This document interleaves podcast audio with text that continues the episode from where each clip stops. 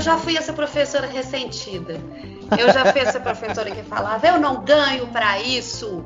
Eu não ganho para isso, ninguém me valoriza e tá péssimo. E se o pai do aluno não quer saber, eu também não quero. Só que não tava resolvendo nada. Minha vida tava muito ruim sendo assim.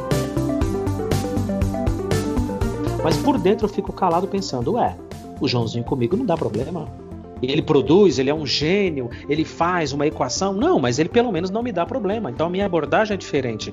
Agora vai falar isso. Olha, professora, colega, a Mariazinha comigo não dá problema.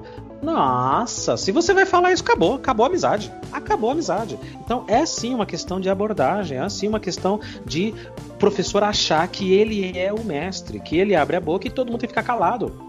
Ludmila, a gente sabe que silêncio não é sinal de aprendizado. Não é.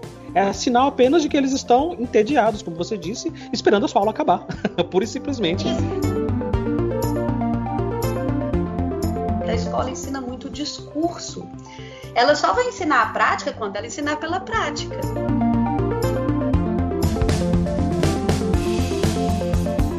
Ouvido muitos colegas dentro da escola ansiosos por concurso público de qualquer coisa que não é sala de aula. Eles não querem estar ali, eles querem estar em outro lugar.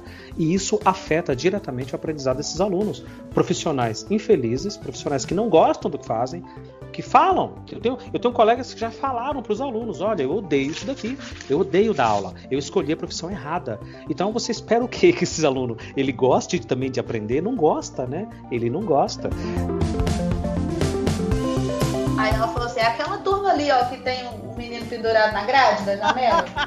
ah, tá. Ah, tá.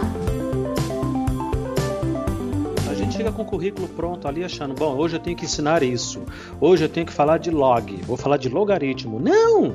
Conversa com a sala primeiro, sente eles, troca uma ideia e parte do que é possível fazer. Eu vou partir daqui, porque isso eles vão entender. Se eu jogar logaritmo na lousa, eles não vão entender, vão ficar entediados. Eu vou me sentir frustrado profissionalmente. Então a gente tem que partir do humano. Professores que estão ouvindo a gente aqui nesse episódio podcast, você que está começando a sua carreira, vai, eu incentivo, vai dar aula assim, vai trabalhar assim, mas parte do humano. Faz uma sondagem e vê da onde você vai começar. Não acha que você vai começar do exercício que está no livro, porque se você partir dali, você vai ser um profissional muito frustrado. Tem uma fala muito comum na educação que é o seguinte: Fulano aprende tudo menos o que precisa. Ou então só aprende o que não presta. Só aprende o que não presta.